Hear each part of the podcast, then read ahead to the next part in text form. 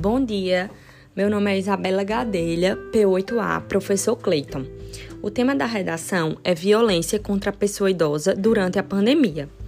No Brasil, é considerado idoso todo indivíduo com 60 anos ou mais, totalizando mais de 28 milhões de pessoas nessa faixa etária. A violência contra a terceira idade aumentou significativamente durante a pandemia já que o isolamento social tem sido escolhido como principal estratégia para a redução da velocidade de transmissão do novo coronavírus, permitindo assim que esse grupo vulnerável passe mais tempo em casa, por vez com seus próprios agressores.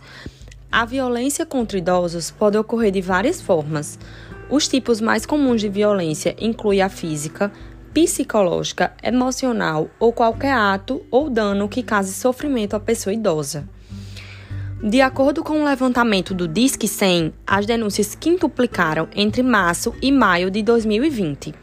Vale ressaltar que o tipo mais comum é a negligência, quando os próprios responsáveis pelos idosos deixam de oferecer cuidados básicos.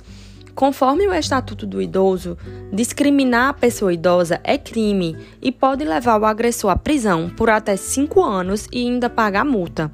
Portanto, é fundamental que a sociedade vença a postura de negligência em relação às questões de violência e enfrente de frente tais questões de impetuosidade, denunciando todo tipo de violência, ampliando assim o papel cidadão de toda uma sociedade. Um rico instrumento para a garantia dos direitos da população idosa é o Disque Denúncia, já que a grande maioria não denuncia por medo, vergonha e principalmente por ter uma relação muito própria com seu próprio agressor.